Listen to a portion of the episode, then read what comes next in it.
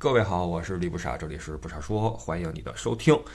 今天的日期是五月十九号，时间是晚上七点钟，我人在慕尼黑的一个酒店里边，呃，终于有了一个比较好的录音的环境。那今儿那日子比较特殊，今天是刚刚结束了我们呃疫情后的第一个呃乐游团的这个呃送机工作哈。今儿把那个朋友们送上飞机，然后我就回到了酒店。通常来说，呃，结束一个团组呢。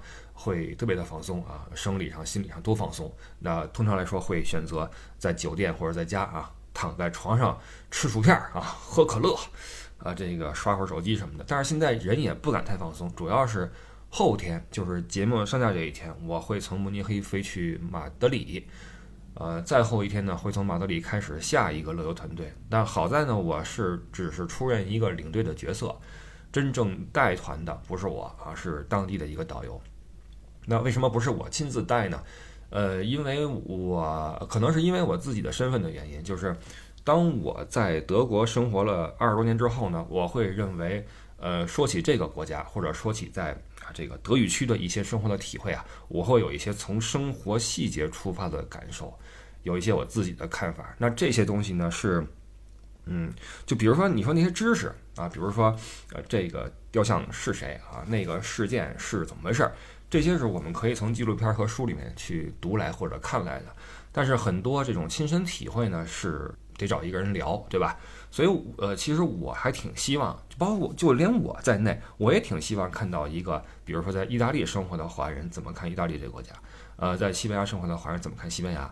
所以我觉得，哎，找一个当地的人来啊，不仅是对这些景区熟悉了，那也有就是他能够说一说他在这边生活的一些体会，我挺好奇的。对吧？那当然还包括这个语言的这个流畅性，嗯，就像比如说我在德国一样哈，就是我们刚刚结束这个团，嗯，说了一个我自己都没有意识到的事儿，他们就突然就指着我说：“哎，你看，嗯，不傻，到了德国哈，开始这个放松了。”然后我才意识到，他们说这句话的时候，我正在啊坐在这个呃饭桌前，这个左右摇晃啊，非常轻松的左右摇晃，莫名其妙的。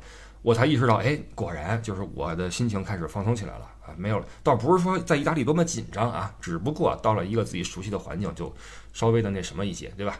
那我觉得在呃在西班牙找一个说西班牙语的出来来做这个事儿，应该也挺有意思，而且呃肯定这样的话会有更多更地道的、更原汁原味的东西能够被我们捕捉到，对吧？当然往后可能也会我亲自上。呃，毕竟你看这么多年了，那去捷克、去意大利、去法国，还不都是亲自披挂上阵吗？我还没见过哪个导游说啊，不好意思啊，因为我生活在德国，我只接德国团，不可能啊！你作为一个欧洲导游，你一定是欧洲大陆四处跑的啊！只不过我想知道一点原汁原味的东西啊，找一个当地的。啊，那个本来呀，今儿今儿是想录一下那个滇西北的自驾的啊，说个几集，然后把这个。最近比较忙的这个时间呢，说过去。最近确实特别特别忙。我发了个朋友圈，在我那个某一个号上，我说，嗯，最近忙到了没有时间装逼的地步啊，可见是真的非常忙，真的是，嗯，每天在这个酒店里边看看第二天的行程啊，因为你你很久这个没有去了哈，很多地方你你不知道还和以前是不是一样，嗯，说哪儿来着？哎呀，这个特别乱啊，特别乱，真的是好久没有那个提起旅游这个事儿了，或者说好久没有亲身的在这儿一线去跑了哈，还是有很多感慨的。今儿本来说要录一下那个滇西北，再往后拖一拖啊，今天先说一说，嗯，今儿的心情吧，随便说几句啊，在慕尼黑机场，然后嗯送机完之后，嗯有些感想。呃，最那什么的时候是昨天晚上。昨晚上，因为今天我们的飞机是分两班飞走的，所以我送两次机。然后我说呢，因为我们嗯，昨晚上我就说，我说因为明天我们是分成两批走，不存在一个集体呃相互道别的机会，所以一会儿我们到酒店的话，大家可以在大堂里面啊相互的道个别啊。毕竟我们一起待了呃十天十来天，呃一路确实是欢声笑语，特别的开心，特别开心。我说大家可以这个相互对吧？那什么一下。呃，我这个人其实特别的不会说那种场面话，也不会去造势，或者说不会那个推这个氛围啊，不会轰这个气场。但是就是很多自然的事情呢，很多自然而然的事情呢，会让你觉得很感动。就是我发现我到了酒店一下车之后，然后大家这个。背着包下来之后啊，这是最后一个一起的时间了，大家非常开心的、真诚的相互拥抱，然后道别。哇，那个时候我一下就有特别强的一种感情感动，在我的这个心头呀，这个呃滚呐滚，就让我觉得哇塞，我有点这个呃有点措手不及。然后我就觉得哇，这个真的是挺挺挺让人怎么说呢，感动的一刻吧。尽管说大家都很开心，非常开心的去道别，但是嗯，会让我觉得。哎，这一趟走的真好，或者说走的真的是很有意思哈。然后看大家开心的话，我当然也开心了，对吧？十天下来的话，哎，工作没有白做。呃，这个也是这个有一说一哈。我这个人其实是并不是一个嗯喜欢自我吹捧的人，我也不喜欢什么过多的自我包装什么的。但有一说一，这么多次了，就是乐游。的我们的听友们每一次都是彼此之间能够有一个特别紧密的连接，这个不仅是因为我们嗯团组的人数不多，你比如说我今天还跟大家说，为什么我们会觉得哎好像认识很久了一样哈，就是这十天下来之后觉得哇塞我们聊得如此的开心，因为比如说我说我如果带个二十个人三十个人，比如说就拿吃饭为例，那肯定是 OK 老板三十个人来十人一桌十人一桌十人一桌，我单坐一个地方闷头吃自己的。对吧？你肯定是这样的，但是我们是一共加这次加我就十个人，因为有一个朋友这个突然那个有点这个事儿来不了，加我就十个人，那十个人围一个圆桌，那就每次吃饭都是一个交流感情的过程，在聊啊你的事儿、我的事儿、他的事儿，相互打个岔、开个玩笑，特别的有意思。那这个吃饭就是一个相互的连接，然后我就说，咱们除了睡觉之外，几乎其他时间全泡在一起，泡了十天，你想想吧，每每个时每一分钟都这么开心。你像如果再带三十个人，我不可能跟你有什么过多的。我们一对一的交流，那我到一个地方之后，三十个人，你们看着办吧，对吧？不是那个，我的意思是，那个大家啊，这块儿那块儿那块儿啊，我们说个时间来，因为我不可能带着三十个人四处溜达嘛，但是十个人就可以啊，我们去看看那边花园，一块儿来吃次这边的这个小馆儿，哎，这次这个吃吃的真好，真好。本来我说借这这次运动运动减减肥，我估计又胖了啊，这吃的是真好，大家也说吃的是真好。哎呦，啊，总之这就是一个建立连接的一个一个一个过程，对吧？跟每个人都都很亲密，大家彼此也是，然后我跟大家也是，所以就会觉得这十天下来的话，就大家都特别的尽兴。然后就是你现在回忆，虽然说我们第一天见面的那个瞬间还。呃，非常清晰的在眼前能够出现哈，你现在一下就能想起来我们第一天在机场的时候打招呼时候的那个场景。但是你再想想这十天的内容的话，你也会觉得我特别的充实，每天都有好多事儿，你必须要呃，像我，我都拿出了这个行程单，你知道吗？我跟你说，我有一个习惯，我有习惯，你看行程单一共有三张纸，上面写着 day 一、day 二、day 三啊，都是那种各种的细节。我每完成一天晚上，我会画一个叉儿。呃，这样我我觉得我心里边会会那什么一点，就觉得好像，哎，这个结束啊，这个 mission complete，就这个感觉哈。然后今天我终于是补上了，对吧？我我这个还差今天的，好，今天的这个结束了。每天晚上我会拿着这个去看行程。那今天我为了这个聊这个什么，我我把这个都掏出来了，为什么呢？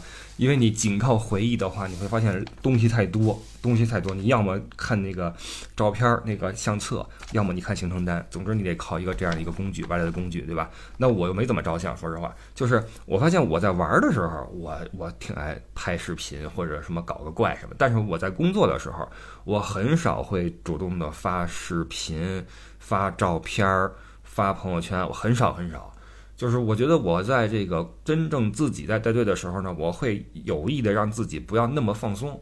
这这每个人的习惯不一样，你可能有的人在放松的时候状态是最好的，那我不是，我一放松的话就容易那个出什么纰漏，所以我让自己稍微的紧张一点啊，所以我也没怎么发朋友圈，对吧？所以你看，就是你什么时候你看我不发朋友圈了，就知道我在认真的做什么事儿啊。OK，呃，这一次啊，我说说为什么吃的特别好。呃，其实我们只是准备了四顿的特色餐，其他的那个餐我们都没有管。但是呢，我觉得人数也不多，而且呃，毕竟我对这边熟悉一些，所以这个大家如果愿意的话，可以跟我一起去找东西吃。所以我们全程下来，除了一顿是我让大家买了点东西自己带回酒店当晚饭之外，因为那次那个晚饭是因为那个酒店，酒店的晚餐是非常好的。是那种套餐形式哈，然后头盘、主菜，然后甜点什么的。但是其实我反而认为，我们在吃了一系列吃了几天美食和大餐之后，我们没有必要再到晚上再做一桌，然后很正式的拿起刀叉，然后弄点什么香槟或者酒之类的，没有必要了。大家可以放放松一点哈。所以中午买点什么，嗯，各种吃的，回去自己就吃完完了。那是在多伦比的山区里面。那其他的时候呢？哎，我这边过敏啊，不好意思。呃，到了这边的过敏季节了，我开始了。那其他的时候都是我们一起吃的饭。那这次啊，我们是从大餐到正餐到小吃全搂上了，全搂上了。大餐我们准备的是，呃，像佛罗伦萨就是牛排了，那牛排哇，顶级的佛罗伦萨剔骨牛排，一盘儿剔骨牛排，呃，不仅是我见过的最大最厚的牛排，当然不是说越大越厚就越好啊。只是说它份儿大，不仅是这个份儿大，也是我吃过品质最好的一个牛排。只不过因为我比较，我担心，我是担心我们国人出来之后呢，会不习惯吃特别生的东西，所以我要的是 medium，就是那种，对吧？后来发现应该再生一点，再生一点就更地道了。呃，像就像我们一个朋友说的，就听友说，哎，我今儿要说吃牛排。我牙线都揣出来了，就为了剔牙。后来发现吃了一一晚上啊，吃这么一顶饱，根本就没有什么东西在在那嘴里边说残渣什么的啊，都特别的嫩。那牛排是真的好，佛罗伦萨牛排。然后慕尼黑的肘子肯定是有了啊。然后这两顿呢，其实点的有点多，有点多，也是因为这个很久没有这个弄这种这么多人的这种菜啊，有点难以估计那个量。其实每顿我点菜的时候都很犹豫。要不要再加一份儿？呃，但是你为了，毕竟是十个人，对吧？你为了让大家都能品尝一点，总是想多来一点。但是最后，因为十个人里边，呃，就两位男士啊，加上我，就就那个大家饭量也都不大，所以那个肘子跟那个牛排啊。都多了一点儿，这是挺遗憾的一个事儿。下回稍微少点就好了哈。就像我们一个姐姐说的，说意犹未尽最合适，还能勾着你哈，还能勾着你，就别最后往里塞，就有点那什么了啊，有点淤了。然后这两这两顿吃的是非常顶。然后还有是在因斯布鲁克，在因斯布鲁克这一顿真的是挺超出我的期待的。我没想到就是菜会做的这么好吃，也没想到大家的接受度这么高。那其实也就是。那那个那个维也纳炸猪排啊，配上那个果酱什么的，但是做的特别好，又嫩又香。那顿还点了那个啊，goulash，那个那个炖的那种牛肉啊，哇，好吃。还点了什么来着？总之那天点了三个菜哦，还有一个肠儿，对，那肠儿的拼盘底下是酸菜，嘿，好吃。那是一顿，这些都是正餐和大餐哈。还有哦，呃，威尼斯，哎，威尼斯那家这太好吃了，太好吃了。我们六月份那个团还要再去，就是各种的面啊，这个龙虾面、海鲜面、墨鱼面、肉酱面，每个都很好吃。朋友们，就我这么说，你很难去体会那个好吃的那种感觉。它那个调料配料特别好。哦，还有说到这个事儿，在呃托斯卡纳的一个。呃，农场，我们用了一顿这个农场的嗯松露大餐，哇塞，太给了！松我我们上次这么顶的吃松露，还是那次乐游哈，你看都是在乐游，那次是在法国走酒庄那一次，也是给了倍儿顶的那个一一顿那个松露大餐。那松露都不是说让你吃那沫儿了，都是让你吃成块儿吃的，你知道吗？太太奢侈了。但是松露那个味道特别的香。我们吃了一个松露的千层面，哇塞！第一次吃松露的拉扎尼，以前都是那种意大利那种肉酱，你知道吧？这次用那种松露在里边，超级香，大家都不行了。然后还有那头盘也很好吃啊，意大利那种熏火腿啊等等的。这次我们听友们都很会吃，非常会吃，吃那什么帕尼尼啊什么那种东西，吃的特别带劲啊！我让我也挺欣慰的哈，就是这说明什么？这说明你的接受度在这儿摆着。我今儿还跟他们举了个例子，就是特别怕什么呢？怕那种就是你的内心对外界比较闭塞，这种闭塞是在各个层面的，你在文化上，在语言上，在呃社会的规则上，在这个生活的细节上，包括饮食上。比如说，很多人他觉得，哇，我我我吃这你们这个甭管是什么，我都得弄点老干妈辣酱，没这个我吃不下去。那意思就是说，我就爱吃这口，别的我不接受。就是我我 OK，我我我我无所谓，就是我尊重你的你对食物的这种要求，但是呢，我同时能看到的是一种你对其他事物的不接受。其实你说它难吃嘛，它并不难吃，它只是一种心理的一种抵触。就是你吃这个什么这边的面也好吃牛排也好，都要配辣酱，恨不得还得配筷子吃，你知道吧？这就像什么呢？就像一个比如说一个美国人，他觉得哇。我从小就好吃番茄酱，我们美国人吃土豆、吃薯条都是这个啊，所以我我去哪儿都得吃这个。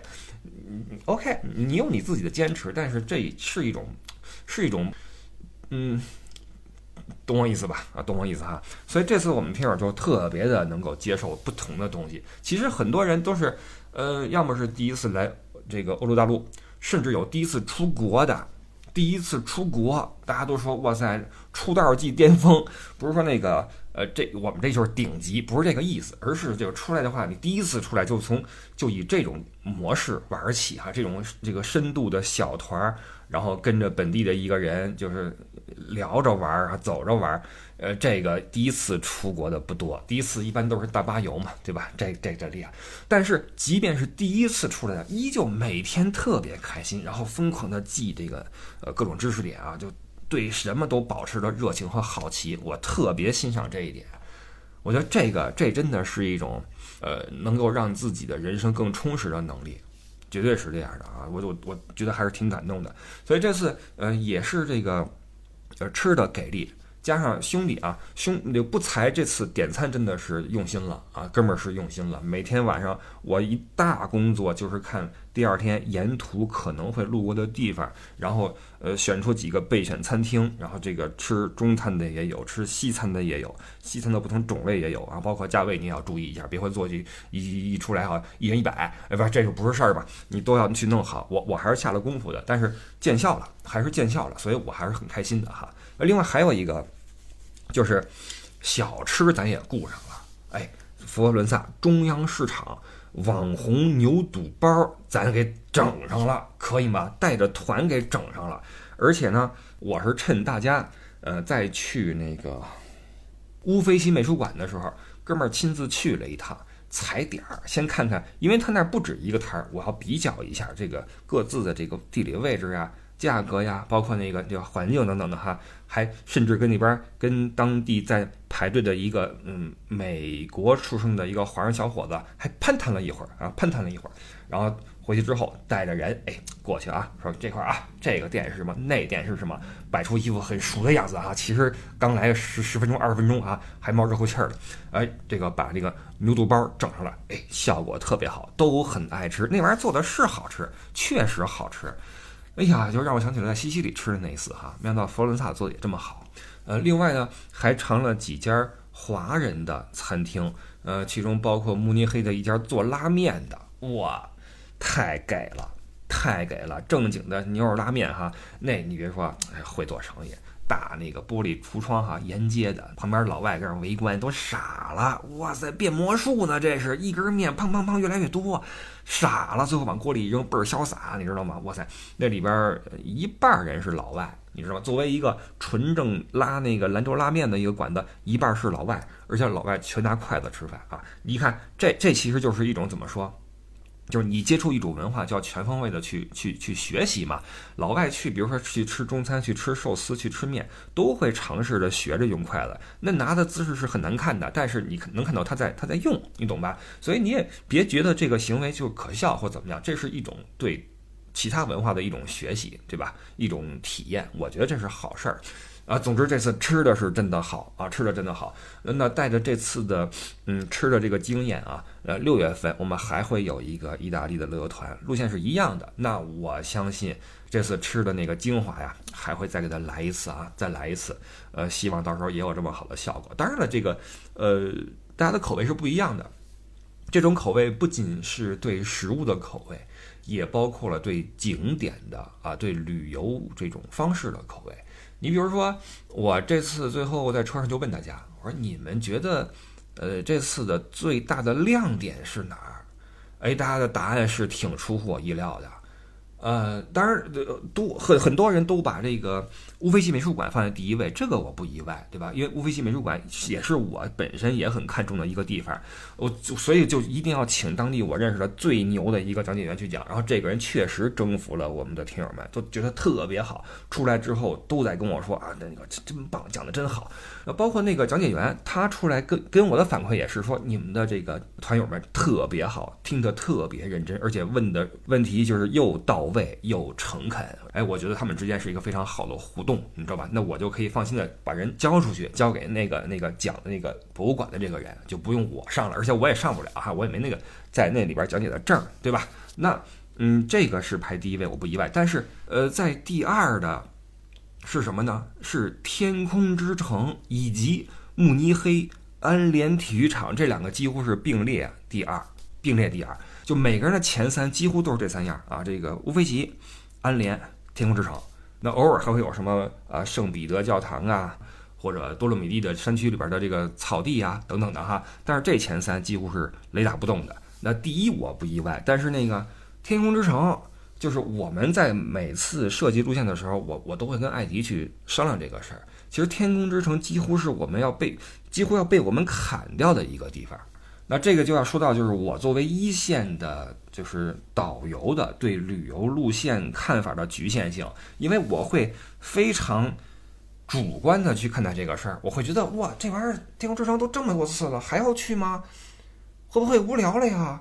但是艾迪就会从这个外局外人的这种眼光告诉我说，这块儿就是很好玩啊，没去过的就是应该去。哎，果然效果不差，就是路线不怕俗。只要你能把它这个串好，就成功，因为你迎来送往的都是第一次来的人，对吧？没有人会说我去过一次了，但我想再走一次，那不会，都是第一次。所以对于第一次来的人来说，经典就是经典。所以这个天空之城让我觉得，哇，没想到啊，没想到。然后还有那个安联体育场，我更没想到，我们几乎都要把安联体育场取消掉，然后换成那个慕尼黑王宫博物馆，因为那博物馆里边很多那个什么。画儿啊，包括有那个讲解器啊，因为我们听友们很多都喜欢人文历史嘛，那就往那儿送会更好一些。因为你看女士也多，女士也不怎么看球，为什么要去什么拜仁慕尼黑主场呢？但是没想到这次去的所有人里边，几乎没有一个人知道这个足球是怎么回事儿。我估计很多人都不知道足球是几个人踢的，恨不得都不知道什么是拜仁慕尼黑。你跟他说皇家马德里，他也信。你知道吗？就就这么一票人 带去之后，玩的极其的尽兴啊！这个意犹未尽，最后跟那个，哎呦，我们是，我们是这样啊，就是在安联体育场，我们玩的非常非常深。我们每次去安联都不是说买票去看博物馆，而是要做一个 tour。这个 tour 是由一个体育馆的官方讲解员，他来用德语带着我们走，然后我做翻译，是这么来玩的。那这样的话就会玩的特别深，不光是去看台，还要去 VIP 区。还要去赞助商区，还要去那个上面的呃整个的那个看台的那个各种的细微的角落，还有下到替补席。这次我们坐在了安联体育场的替补席上，什么体验？包括去更衣室，你们知道谁挨着穆勒吗？对吧？就这种感觉啊，就是非常的嗨。他们虽然说不是球迷，但是也开始被这种嗯。体育文化所吸引，开始去呃好奇说，哎，这个队今年战绩怎么样？什么时候出冠军？有的人已经开始就就最后开始买那个拜仁慕尼黑的那个外套了，你知道吗？就是这能你能看到一个成功的体育文化对人的渲染力。当然，你也能看到这个球场的这种这种这种怎么说，各种的细节哈是很打动人的。而且那个托本来也很好玩，这个是我们过去在那个。带夏令营的时候，带孩子们去屡试不爽的一个地方。那后来我因为出来玩的哈，总是女性占多数，所以我们就想着说体育馆就算了啊，就改成什么博物馆。没想到这次玩的特别开心，那就坚定了我们以后继续去安联体育场的一个信心啊。呃，真好，真好，真好，真好。就是也感谢这次这九位朋友哈，就是去哪儿，就我觉得这个这个是嗯，怎么说呢？也是有依托于他们的一个开放的心态。就我发了个朋友圈，我说感谢对这个世界充满热情的你们，因为正是这种热情，让他们能够敞开胸怀的去接受不同的事物、不同的文化，对很多事事物保持一种好奇心，以及一种向往，咱不说追求，一种向往，对吧？一种好奇，不论是文化还是饮食，还是一一个全新的一个呃体育的领域，对吧？所以依依托在他们的这种特性上，我们这个路线才能够得以被认可，然后我的工作也能够，嗯，怎么说呢？看到一个正向的反馈，我觉得这个是很难得的一个体验，所以这是一个相互的一个。一个促进啊，一个成全吧，这么来说，他们最后说：“哎呀，谢谢不傻。”其实，在我心中，我对他们的感谢也非常非常多，只不过我不怎么说啊，因为我我不不不喜欢上价值啊，不太喜欢这些事儿说得很明白。那我对着话筒，可能我表达的能更自如一些。我是非常非常感谢这次的九个人的，而且玩的太开心了，每天都太逗了，你知道吗？有几个人太逗了。哎，这个今儿是不说什么细节了哈，说个记忆犹新的逗事儿哈。昨儿是那个我们在慕尼黑城里边转悠的时候，然后我带着几个人哈，带着两三个人吧，跟那儿溜达，其他人去一个博物馆，我带着剩下的人在外面溜达，然后就看好多人拿冰棍儿，拿那个冰激凌在那儿吃，我就说你看这帮老外啊，这么冷，因为昨儿有点冷，这么冷吃冰激凌，然后大家说，哎呦，真的是啊，这玩意儿也不怕冷。后来我一看，哎，不对，前面有那么一个。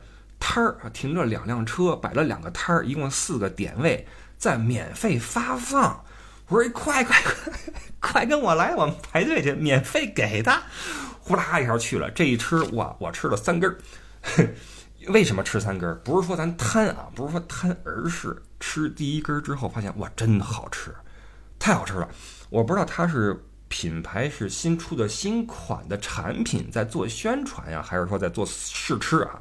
是那个费列罗，朋友们，费列罗出的那个巧克力冰激凌，我靠，那巧克力太纯了，一点都不甜，特别恰到好处的那种醇香在嘴里面，外边是一个那种硬壳，有那种榛子榛子沫什么的啊，一咬，嘿，哇，太好吃了！吃完一个啊，哎，这个再排一根吧，再排一根。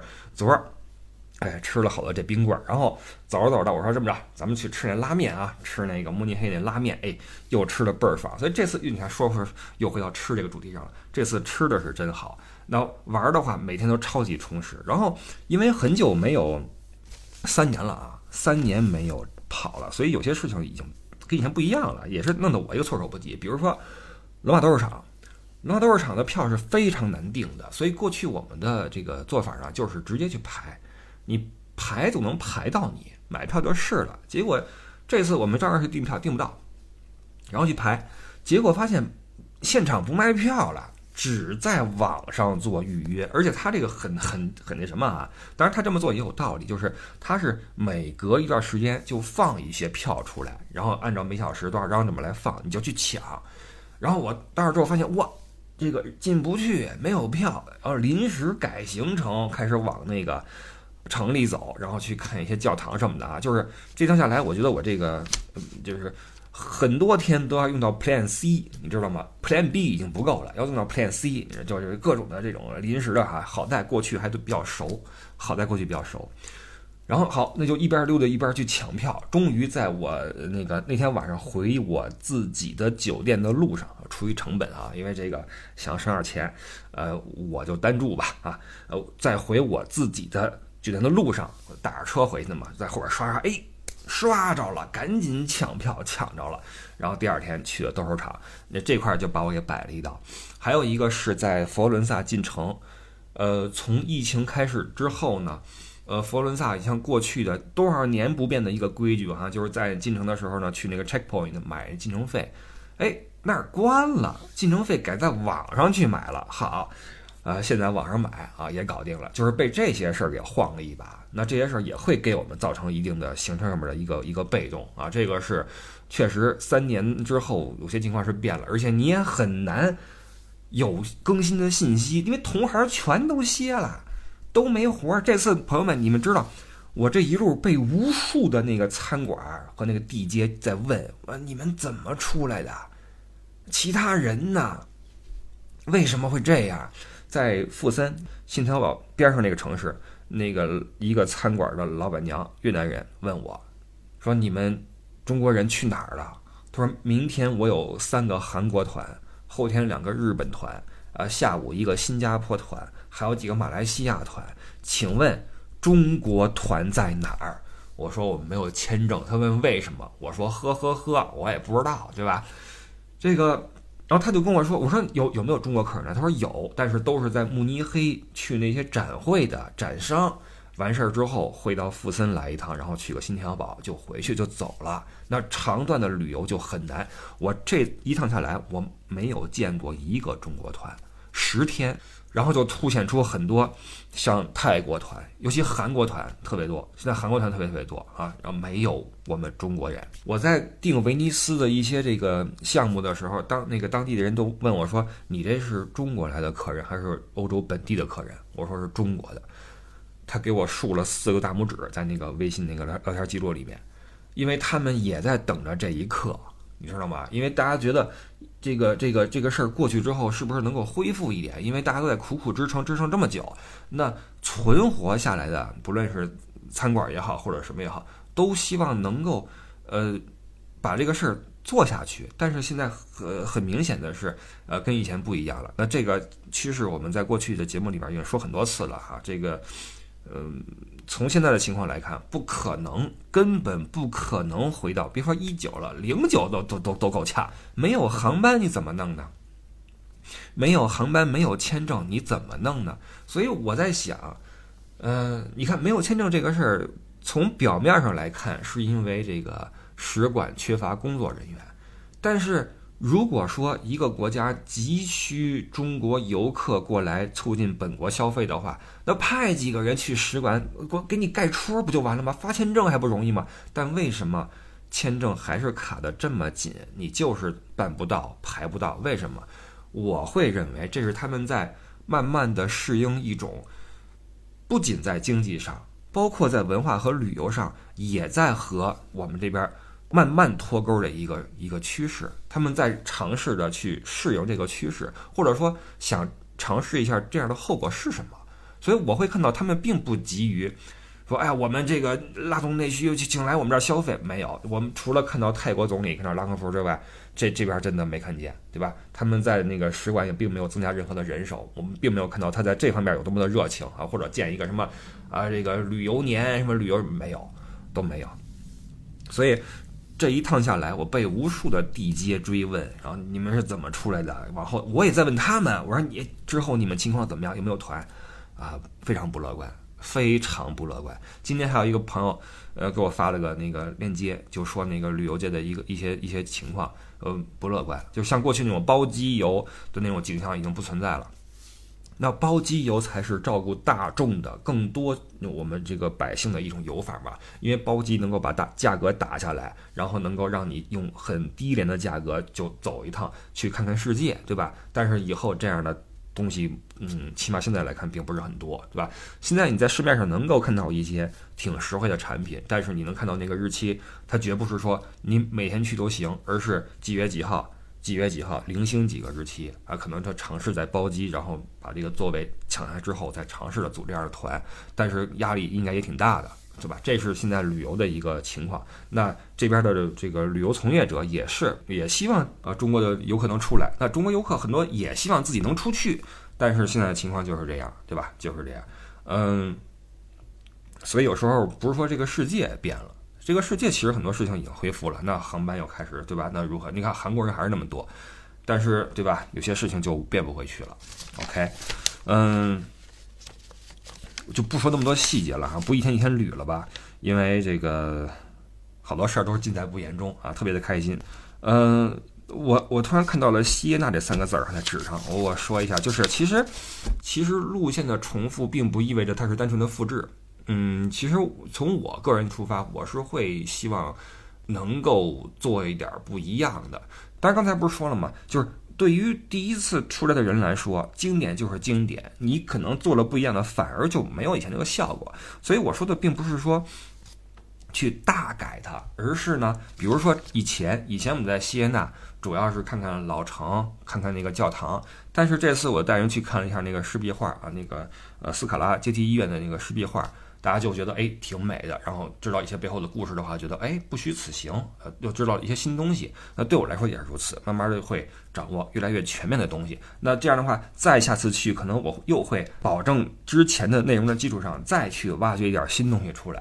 那对我来说也是一个提升，对吧？所以我在车上也跟他们说，我说业精于勤，对吧？就是你们对我的这种发问和要求，也在促使我，呃，被推着往前走，也对我来说也是一个成长的一个过程，对吧？所以我觉得特别好，毕竟你是做这个的嘛，对吧？还是有有应该对自己有些要求吧。而且咱们乐游的听友们，对吧？肯定是比较的好学，而且是懂得非常多，呃，所以这个相互学习啊，相互学习。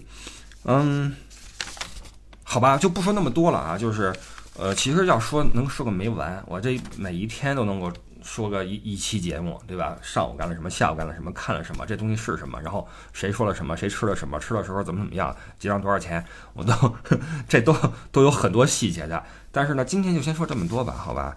嗯，就想表达一个心情，就今天刚刚送完机，就是不仅是一个。极具现实意义的一个事儿，因为它是，呃，它是这三年之后的，呃，属于我自己操作的一个第一个团组，而且是我亲自带的，而且效果又非常好，然后看到大家也很开心，我也很开心，就很有感触啊，就又感激，就是还能够做这一行，因为之前不是说了吗？有其他的工作，完全不一样的方向的工作也在。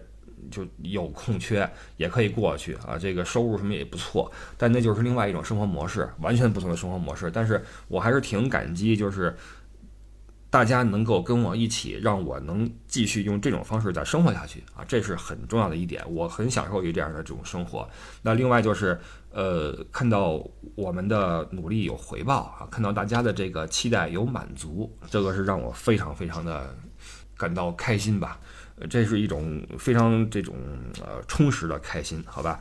呃，还是还是那句话啊，这几个人太可爱了，这个这个团走的太太有意思了，特别希望跟这次的所有的朋友们还能再相见，还能在一起这么玩一趟啊，或者说在国内我们在哪儿坐着聊会儿天也好，什么也好，太有意思了，好吧？那就嗯，感谢这九位听友哈，呃，你们这一趟辛苦了。呃，毕竟有那么几天暴走还是挺多的啊，暴走挺多的，然后罗马也挺晒的。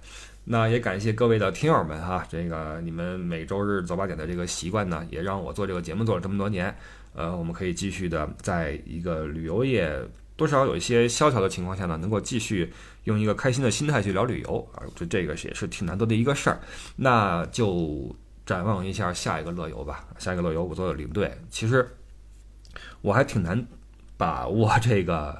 这个角色定位的，就是在这两天，我一直在催艾迪，我说你你给我行程单呀，给我细节呀，我要捋一遍，我要过一遍呀。他说你你急什么呀？人导游都把这事儿给处理好了，你你 你就好好的就就跟着就行了。我说对呀。然后我还跟他说呢，我说你算没算过这个一一共要多少钱？我好准备那个团款。他说你准备什么团款？导游揣着呢。我说对呀，这这不是我的事儿啊，就是还是就操心的命，你知道吗？操心的命，就好像我，呃，一一一干活就不能让自己很放松一样，对吧？每个人自己的，嗯，这种调整状态的方式。我记得以前我节目里说过，你像韩寒就能够在。赛车比赛之前，在车里面临发车之前，在车里睡一觉，这是他的方式。那像我的话，估计在里边就得就得跟那儿，对吧？跟那儿嘚瑟着啊，一直让自己保持一种热的状态。所以每人有自己的一个习惯哈。好吧，我我我这个团结束了，然后我们期待下个团能够顺利的呃把它给它呃度过。然后呢，六月份啊是下一次意大利的这个。这个乐游，哎，这条线真的挺有意思的。那就啊，对了，关于其他的路线呢，大家有兴趣的话，就可以去加艾迪的微信啊，乐游艾迪 L E Y O U E D D I E，加他的微信，看他的朋友圈，里面都有我们过去的发的一些这个，嗯，这个图文啊，都是他做的。那入听友群的话，也是加他的微信啊，然后去入群。虽然说在群里面聊旅游的时候。永远是少数，对吧？其实说真的，这个群只要不是什么工作群，那这个主题就是天南海北，就大家都是朋友一样在聊天，对吧？呃，这我们也不会去刻意的去去约束说我们一定要聊旅游啊，一定要发美图哈，不是这样的。只要你没有三俗，没有骂街，没有撕逼，没有什么那个反党反社会啊，就 OK 哈。然后最近最近有不少这个热点的事儿哈，一个是那个对吧？呃，因为那两句话那出去一千万。还有浪四说浪四播了哈，我之前不是发过一个很久前发过一个微博，去年我说浪四没有徐怀钰我不看，哎，果然有了。结果据说这个划水是吧？我也没有看呢。然后还有一个电视剧特别火嘛，《消失的季节》是吧？我也没有看，而且想必往后的一个月也看不了，往后一个月应该也是非常非常忙。呃，但是这个忙还是挺幸福的啊，还是挺幸福的。好吧，这期就说到这块，感谢各位收听，我是李不傻，我们就下周日的早八点见，谢谢，拜拜。